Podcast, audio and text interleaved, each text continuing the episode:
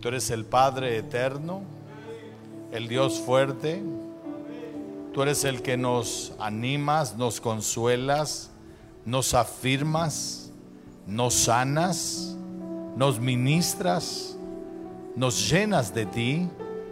Señor, en esta mañana estamos delante de ti para honrarte, para glorificarte, para exaltarte, para reconocerte porque tuyo es el reino, tuyo es el poder, tuya es la gloria por los siglos de los siglos. Señor, en este día queremos honrarte, queremos celebrarte. Señor, si alguien vino enfermo, te pedimos los sanes. Si alguien vino desanimado, afligido, desorientado, tú puedas ayudarle, Señor, como tú sabes hacerlo.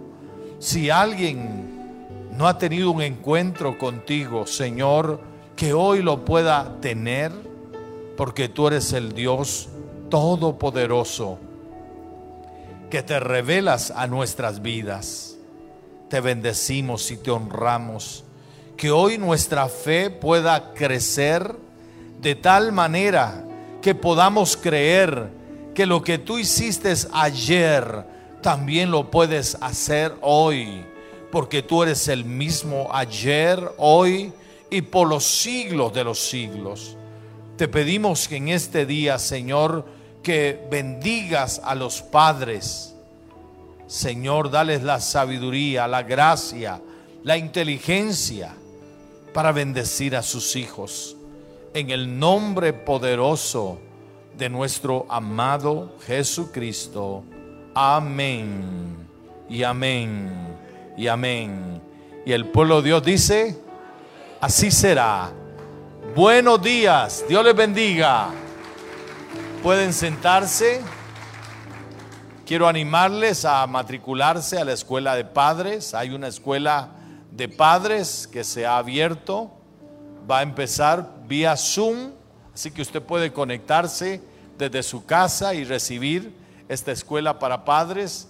También aquellos que están pensando casarse, eh, el curso prematrimonial, entonces también pueden matricularse al salir del servicio aquí a mi mano derecha. Esta mañana quiero hablarles acerca del tema el privilegio de ser padres. ¿Cuántos saben que ser padres es un privilegio. Mire, es la bendición más grande. Yo me recuerdo cuando fui papá por primera vez, eh, estaba emocionado. Eh, bueno, primeramente preocupado, ¿verdad? Porque tuve que llevar a mi esposa varias veces al hospital y, y ya supuestamente la niña, que fue una una niña, lo que nos, nos dio el Señor como primogénita, y, estaba yo preocupado porque no pasaba nada, habían pasado 15 días y, estaba preocupado, eh, pero finalmente ese día la recibieron, se quedó en el hospital, mi esposita, imagínense, 23 añitos, se quedó llorando porque papi se había venido, ¿verdad? y entonces eh, yo me fui para mi casa y aquella mañana, a las 10 de la mañana, 17 de noviembre de 1986, papá por primera vez me llamaron, yo recibí aquella llamada con alegría pero la verdad es que ser padre no es solamente un privilegio, es una gran responsabilidad. Ahora yo quiero quitar algunos mitos esta mañana. Número uno, tú eres padre, pero no eres responsable de las decisiones de tus hijos. El que tus hijos tomen otras decisiones no significa que eres un mal padre. Porque eh, ¿quién más que nuestro Padre eterno? Dios ¿Cuántos sabían que Dios es un Padre amoroso? Es un Padre excelente. Pero ¿cuántos de nosotros nos descarriamos? ¿Verdad? Y no es porque Él era un mal Padre, porque Él nos daba malos consejos, sino porque nosotros tomamos malas decisiones. Entonces, yo quiero esta mañana decirte que no eres mal padre por la mala toma de decisiones de tus hijos. Tú no eres responsable de las decisiones de tus hijos. Y hay una linda historia, la historia del hijo pródigo. ¿Se recuerdan? El hijo pródigo nos da una gran enseñanza a nosotros los padres. Porque no es más que la historia del Padre Eterno con nosotros. ¿Qué hizo el hijo pródigo? El hijo pródigo llegó un día y le dijo, Padre, quiero que me des la herencia. Ahora, probablemente usted como papá le hubiera dicho, ok, quieres irte de casa, vete, pero sin nada. Pero mire, este papá le dio toda la herencia. Se fue con la herencia. Este papá sabía lo que, lo que iba a hacer allá afuera. Dice que este hijo fue y malgastó todo lo que le había dado el padre. Sin embargo, este padre amoroso, todos los días porque yo quiero que el segundo principio que quiero que sepas es que tus hijos regresarán a Dios. No importa lo que hagan. No importa cuánto se hundan. No importa cuántos fracasos experimenten. Todos regresarán a Dios. ¿Me está escuchando? Porque, porque ese padre estaba justo el día que el hijo llegó. Él fue el primero en avisarlo, en reconocerlo. ¿Sabes por qué? Porque ese padre sabía que había sembrado bien. Y la palabra de Dios dice, instruye al niño en su camino y aun cuando fuere viejo, no se apartará de él.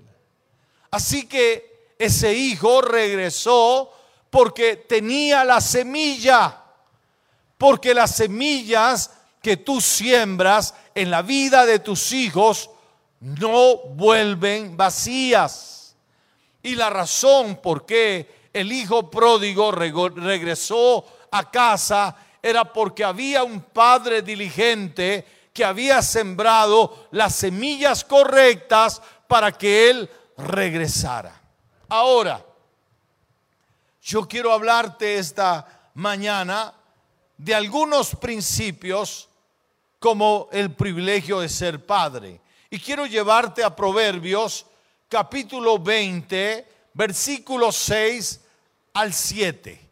Dice, muchos hombres proclaman cada uno su propia bondad, pero hombre de verdad como dice, hombre de verdad, ¿quién lo hallará?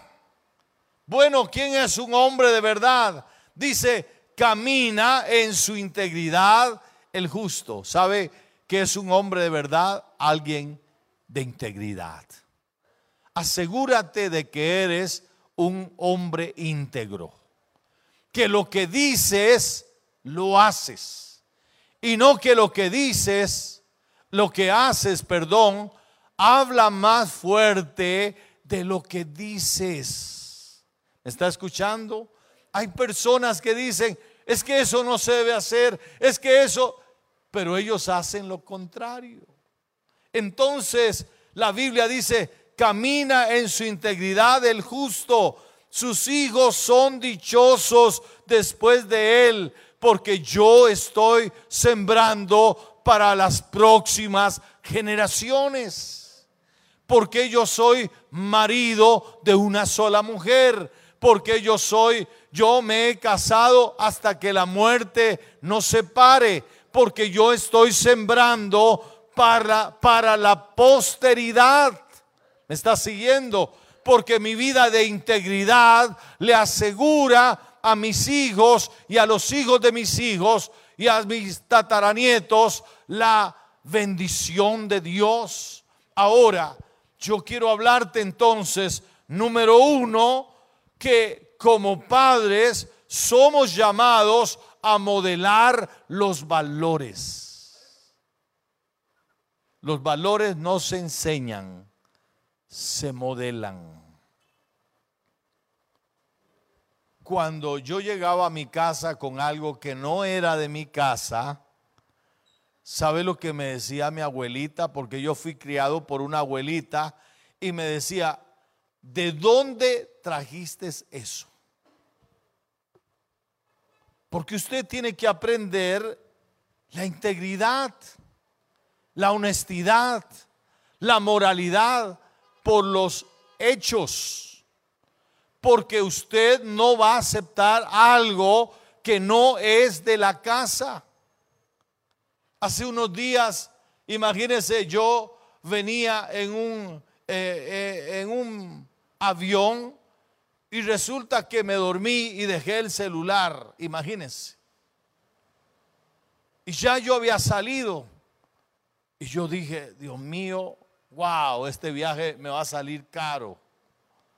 Y, pero yo dije, de pronto alguien recogió el celular. Gracias a Dios que el que recogió el celular tenía valores. Porque lo que no te pertenece, no tienes por qué dejártelo. ¿Me está escuchando? Ahora la Biblia nos habla de un hombre que tenía un testimonio extraordinario. En el libro de Job, capítulo 1, versículo 1, dice allí, y voy a leerles la traducción viviente, dice, había un hombre llamado Job que vivía en la tierra de Uz era un hombre, mire, tenía cuatro características. Número uno dice, era un hombre intachable. Número dos, de absoluta integridad. Número tres, que tenía temor de Dios. Y número cuatro, y se mantenía apartado del mal. Un padre debe tener estas cuatro características. Número uno, conviértete en un hombre intachable. Conviértete en un hombre de absoluta integridad. Número tres, conviértete en un hombre de temor de Dios. Y número cuatro, conviértete en un hombre apartado del mal cuando tú modelas estas cuatro cosas, entonces tú tienes solidez moral en la vida de tus hijos. Esta mañana recibí un mensaje de mi hijo y me decía, papá, gracias por ser un ejemplo para mi vida. Qué hermoso es escuchar esas palabras como que cuando padre tú has sido un modelo, un ejemplo que tus hijos pueden seguir, porque los valores se modelan, no se enseñan. Número tres, perdón, eh, quisiera llevarlos también al versículo 8. Dice ahí el versículo 8 del capítulo 1 de Job, entonces el Señor preguntó a Satanás, ¿te has fijado en mi siervo Job? Es el mejor hombre en toda la tierra. Ahora ya, ya esta no es una opinión de la biografía, es la opinión de Dios. Dios opinaba acerca de Job de la siguiente manera.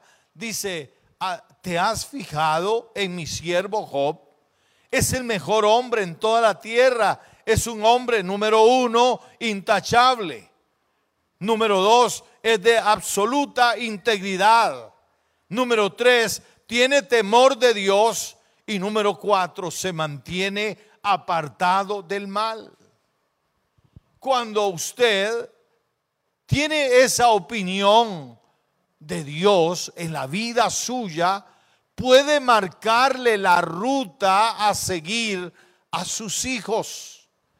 Porque, óigame bien, Job sabía hacer lo correcto. Y Job tenía un, una gran opinión delante de Dios. Dios lo llamaba, ese es mi hombre. Y Dios quiere hablar acerca de ti, que tú seas el hombre que Dios espera que se conduzca en esta tierra. Ahora, usted me diría, pastor, pero a mí me falta tanto. Pero mira, cuando tú te depositas en las manos de Dios, Dios te ayuda. La segunda función de un, de un padre es conectar a su familia con el cielo. Sabes que Dios llamó al hombre para ejercer el sacerdocio de su familia. ¿Y sabes que es un sacerdote? Es alguien que conecta el cielo con la tierra. De hecho, la palabra sacerdote significa puente. Es un puente entre el cielo y la tierra. Ahora, fíjate en el libro de Job, capítulo 1, versículo 5, dice, cuando las fiestas terminaban, a veces después de varios días, Job purificaba a sus hijos, se levantaba temprano por la mañana y ofrecía una ofrenda quemada por cada uno de ellos porque pensaba, quizá mis hijos hayan pecado y maldecido a Dios en el corazón esta era una práctica habitual de Job. Fíjate que Job lo que hacía era todos los días. Tú quieres ser un padre responsable, tienes que aprender a llevar todos los días delante de Dios a tu esposa, a tus hijos, allí delante del Señor. Tú no puedes hacer que ellos cambien sus decisiones, pero sí puedes llevarlos delante de Dios para que Dios trate con ellos. ¿Cuántos dicen amén? Así que a veces usted está vez tras vez tratando de enderezar la vida de, un, de uno de los hijos y está peleando una batalla que no es suya que solo Dios puede cambiarlo. Y eso solamente se logra cuando usted hace lo que hacía Job. Dice la palabra al final, esta era una práctica habitual de Job. Era una práctica que hacía todos los días de presentar a sus hijos delante de Dios. Presente a sus hijos delante de Dios. La tercera función de un padre es transmitir la fe, pero transmita la fe, una fe viva, no una religión. No le herede a sus hijos religión, herédeles a un Dios vivo y verdadero. Y dice allí el libro de Deuteronomio capítulo 6, Deuteronomio 6, versículo 1 dice, estos son los mandatos, los decretos y las ordenanzas que el Señor tu Dios me encargó que te enseñara. Obedécelos cuando llegues a la tierra donde estás a punto de entrar y que vas a poseer, tú, tus hijos y tus nietos Teman al Señor su Dios durante toda la vida. Enséñele. La transmisión de la fe tiene que ver con enseñarle a nuestros hijos a tener temor de Dios. no es tratar de cambiarles la religión, no es que se hagan evangélicos. A veces hay malos prospectos evangélicos, pero hágalos personas que adoran al Dios vivo, al Dios verdadero, que le tienen temor a Dios, que toman a Dios en cuenta en todas las cosas. Dice allí la Biblia, si obedeces todos los decretos y los mandamientos del Señor, disfrutarás de una larga vida. Escucha con atención, pueblo de Israel, y asegúrate de obedecer entonces todo te saldrá bien y tendrás muchos hijos en la tierra donde fluyen la leche y la miel, tal como el Señor Dios de tus antepasados te lo prometió.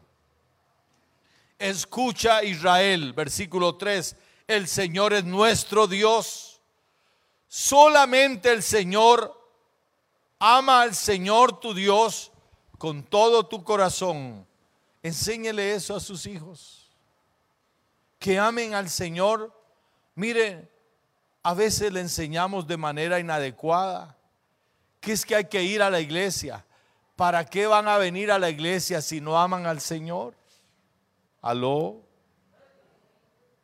¿Para qué si usted no les ha enseñado lo básico?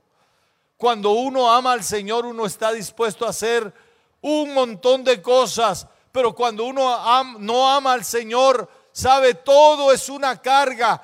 ¿Cómo hemos amargado el corazón de nuestros hijos por enseñarles religión y no relación? Enséñale a tus hijos a amar al Señor sobre todas las cosas. ¿Qué más dice ahí?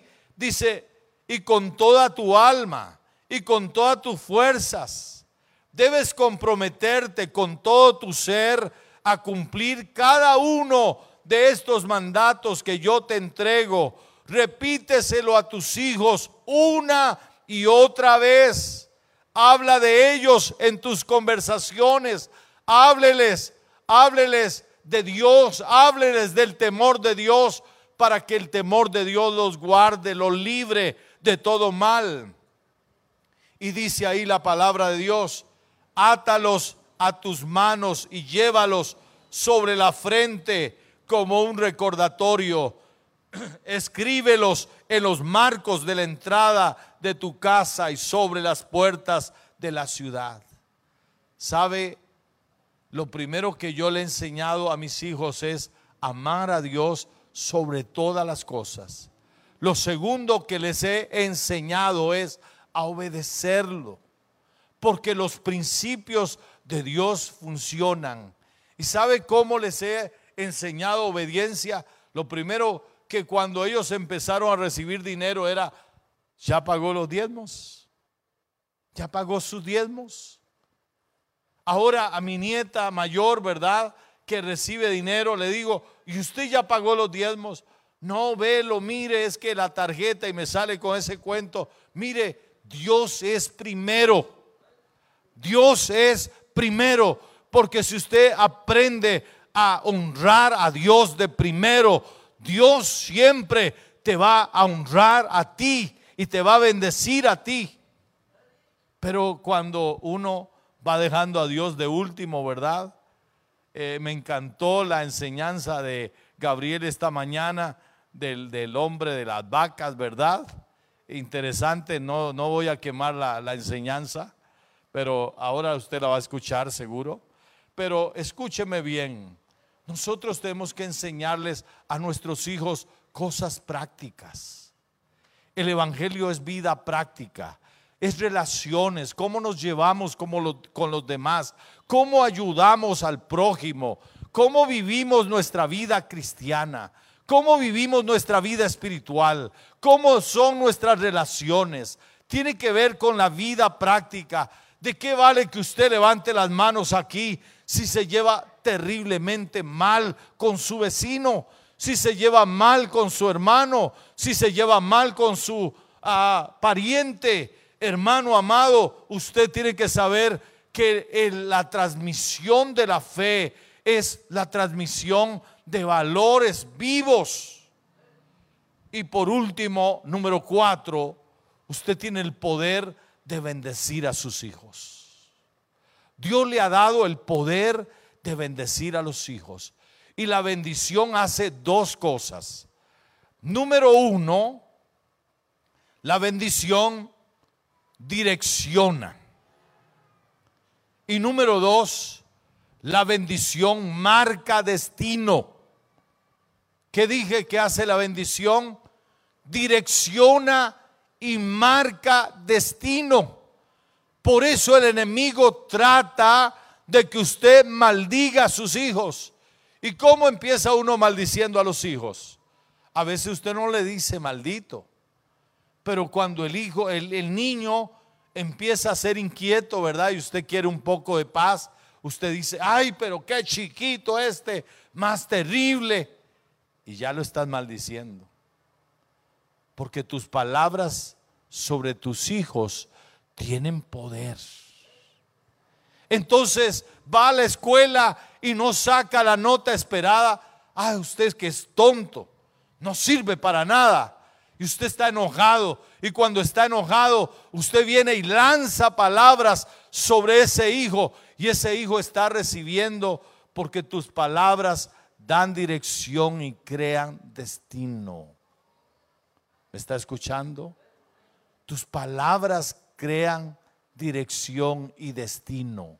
Ahora, fíjate el Salmo 127, 3 al 5. Dice el Salmo 127, 3 al 5. Los hijos son un regalo del Señor. Son una recompensa de su parte.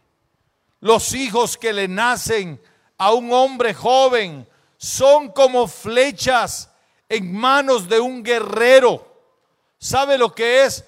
Lo que es un hijo, un hijo en las manos de un hombre sabio, inteligente, en un hombre de Dios, porque tú eres un hombre de Dios, eres alguien que puedes darle dirección a tus hijos y puedes lanzarlo lo más largo que puedes.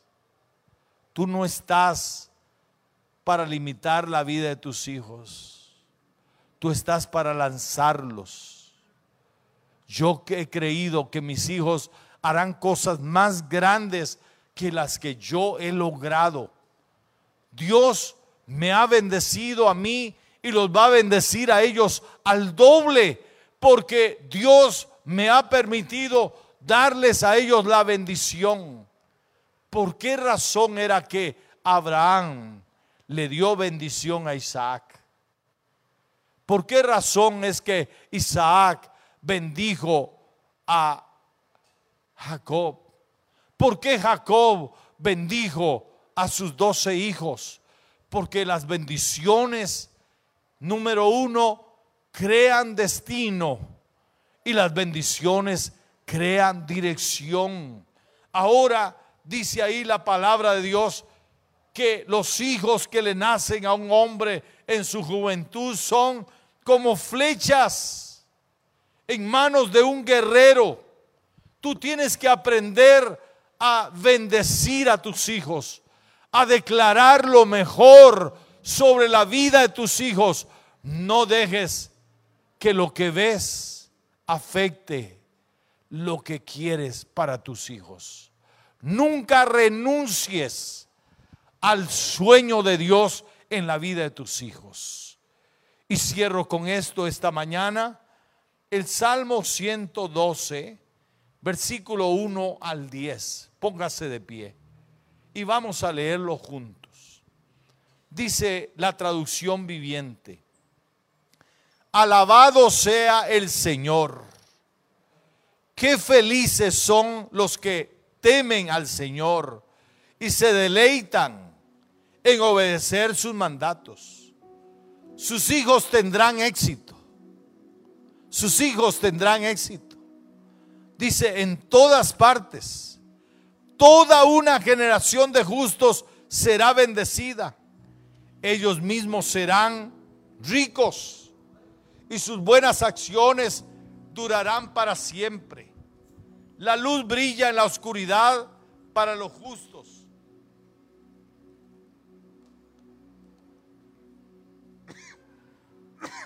Son generosos y compasivos y rectos.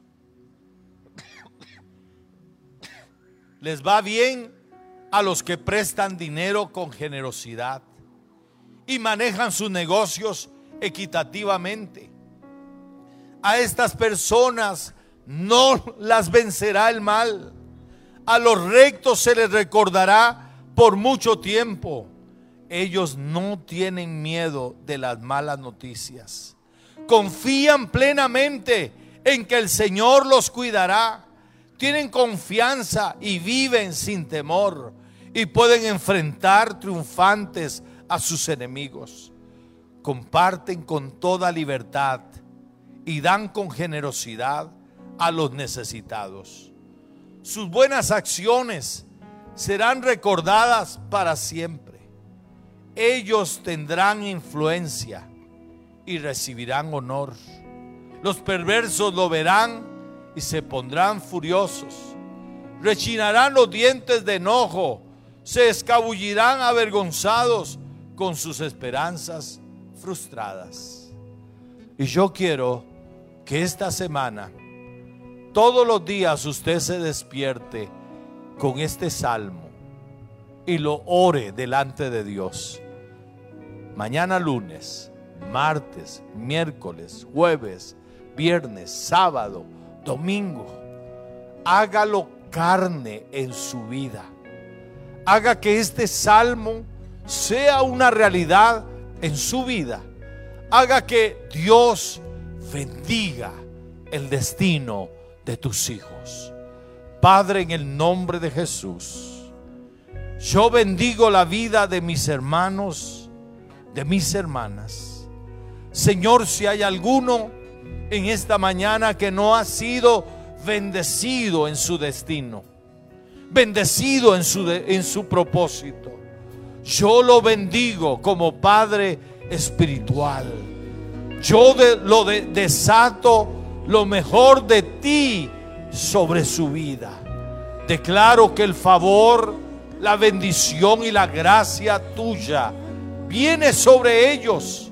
Señor, declaramos en este día, remuevo toda maldición espiritual que fue lanzada en la vida de ellos, ahora mismo, en el poder de la sangre del Cordero, el Hijo de Dios, todo lo que te maldijo, hoy lo remuevo y declaro la bendición de Dios sobre ti.